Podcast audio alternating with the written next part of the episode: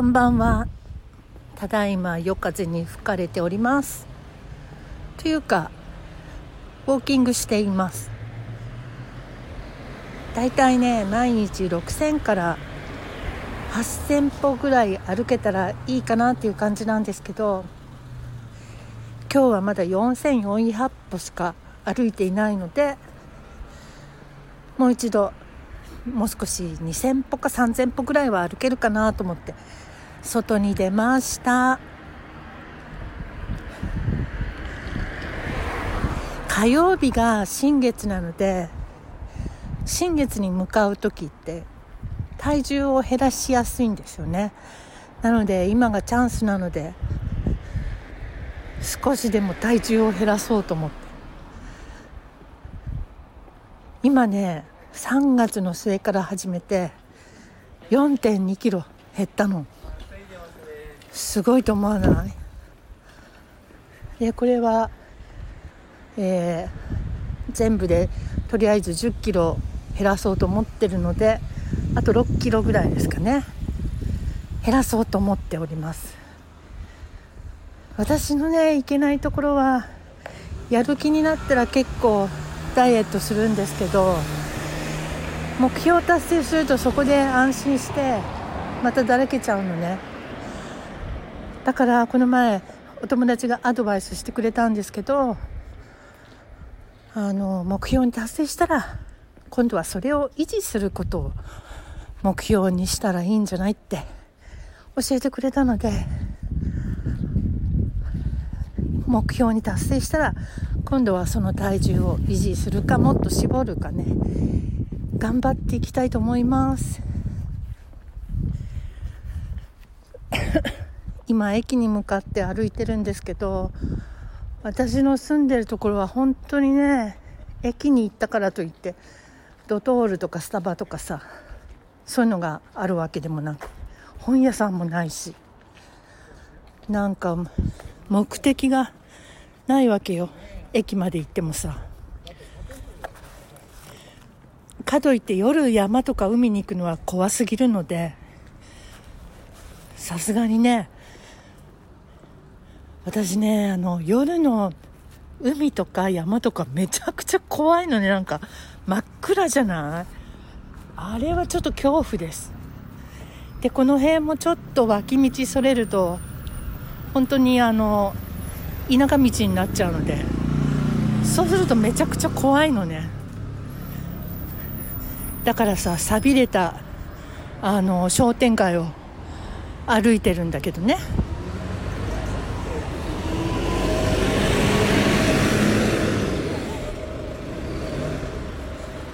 えー、っと今どのぐらいかな？今ねこれ違うこれドロップボックスだ。今5700だから1300歩ぐらいしかまだ家を出てから歩けてないですね。もうすぐ駅になっちゃうな。行きと帰りで3000歩ぐらい？そうすると全部で7000歩か。まあいい感じかな。夜だからもう少し歩いてもいいんだけど。うーんなんだろうどこ歩けばいいんだろう別に。いい感じのとことかないんだよねこの辺は。ほんと普通のもう寂れたシャッター商店街みたいな感じなんだよね。まあそこが気に入って引っ越してきたんだけどさ。今都内はどうなんですか？本当にお店とか昼間も閉まっちゃってるの？お友達が結構お店も閉まってるし緊急事態宣言でどこも行けないしストレス溜まっちゃうって言ってたけど私の住んでる神奈川県はとりあえず緊急事態宣言出てないので結構ね人が溢れてます海へ行っても山へ行ってもそれはそれでちょっと結構怖いですよねなんか密な感じで。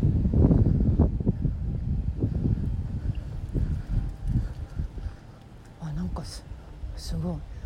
通のお宅がカーテンもしてなくて中丸見えお店なのかなと思ったら普通のお家だった。よいしょ。最近ねさすがに4キロ以上痩せたので息切れすることがなくなってきました。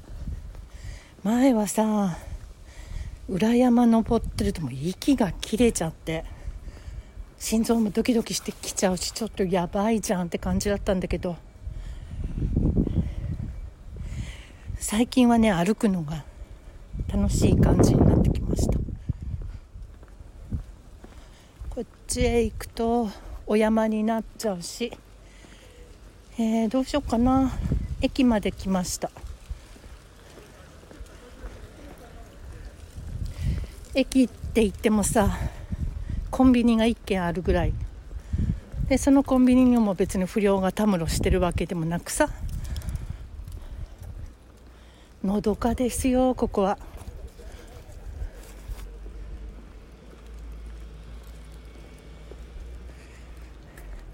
今日はね夜ご飯を5時頃食べたのでどうしよう。こっちちょっと歩いて戻ってこようかな。ちょっとだけね。アラフィフの皆様はわかるかと思うけど1回増えた体重ってなかなか減らないよね、まあ、それは別に50代じゃなくても40代でも30代でも20代でも同じかもしれないけど若い方がやっぱり新陳代謝がいいのであの頑張ればガクンと落ちるのも早いよね。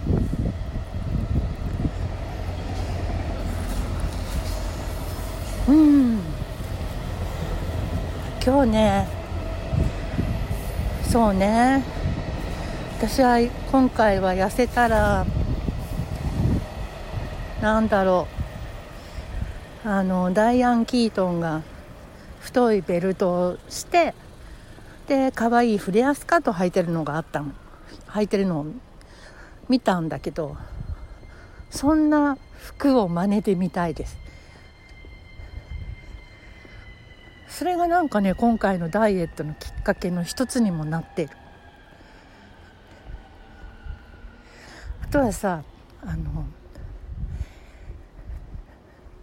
すごい仲良しのボーイフレンドがやっぱりダイエットしろしろってすごい勧めるわけよ。で私が自転車で隣町行ってきたとかさ最近頑張ってるんだって言うとすごい嬉しそうにしてくれるの。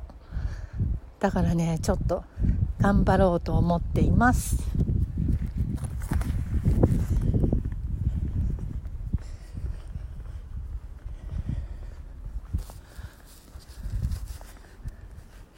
みんなどうなんだろう？この私の湘南マダムチャンネルを聞いてる 50, 50代の人って既婚の方なのかしら？で家庭があったりお孫さんがもういたりとか平穏無事な感じで暮らしてるのかな？まあ平穏無事ったってね見かけは平穏無事でもまあいろいろあるのが人間様ですからね。波乱万丈じゃない人なんていないと思うのでいろいろ抱えながら生きてるのが人間だと思いますけど。どうなんだろう。私みたいに離婚して独身で起業してますなんてリスキーな生き方してる人っているんでしょうか。いたら友達になりたい感じですよね。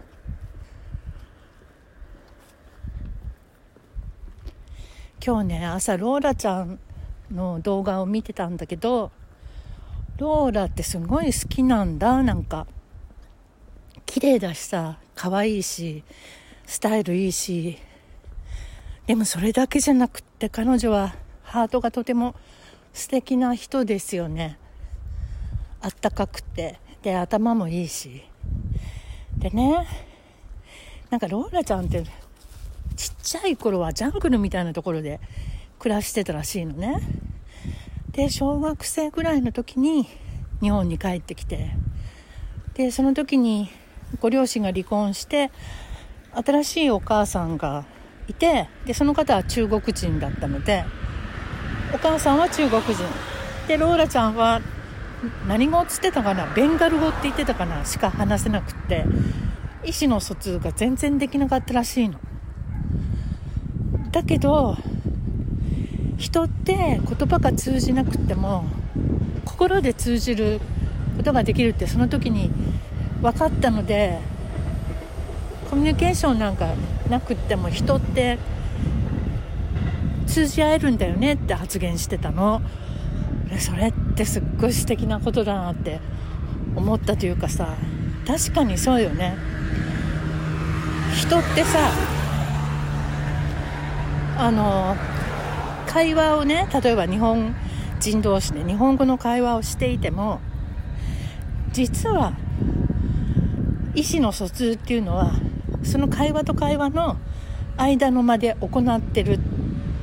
そこでその間によって人はいろんなものを感じてる。よし U ターンだここで。って聞いたことがあって。でそれすごく腑に落ちたのね。なんかさ言葉で文章で話してるのにそうだよねって言ったちょっとした間があるじゃんその後に。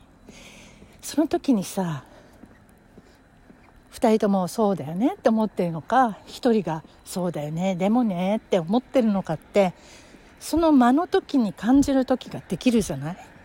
と私は思っているだからその話を聞いた時になるほどなって思ったしローラちゃんの言葉が通じなくても会話することはできるっていうのを聞いた時にイエスってすごい思いました。それはつまり動物とか植物にも言えることでだってさペットの動物って言葉通じないけど心通じてるじゃない？何を思ってるかとかわかるでしょ？大体。それと同じだと思うのね。すごい。頑張ってハーハー言って走ってる若者がいるよ。応援したくなるね。うちのね裏山をまあ1000メートルちょいの山なんだけどそこやっぱ走ってる若者とかいるんだよね。ちょっと私そこはまだ真似できないかな。そのうち走り出すようになるのかしら。そうそれでね植物とも心は通じてるはずなの。葉っぱがさ元気じゃなかったりさ元気すんごいのびのびと大きくなったりとか新しいつぼみが出てきたりとか芽が出てくるとああ生きてる生きてるって感じするじゃない。で頑張って成長してるんだなっていうのを感じるしこの前ねちょっと元気のない観葉植物がいたのね。でその子はプラスチックの植木鉢に入っていてで同じ種類の子がもう一人素焼きの鉢に入っているのね。その子はさすごい元気というか綺麗な灰色でのびのびとしてるのにもう一つの方はなんかしおれをしおしおとしおれちゃってるのよ。でこの子はもしかして素焼きの鉢の方がいいのかなと思って植え替えてみたらねみるみる元気になってきた。まだ3日ぐらいしか経ってないけど。環境って大事だよね。だって人だってさ変なとこで自分の気に入らないお布団とかさ毛布で寝るより自分の好きな肌触りの毛布とかお布団枕とかでね寝た方が気持ちいいでしょ？それと同じかななんて思います。さて駅まで戻ってきました。お6948歩で紙吹雪が。よしこれで帰ればちょうど7000歩ぐらいかな。ということでなんか一人で話しまくってますが。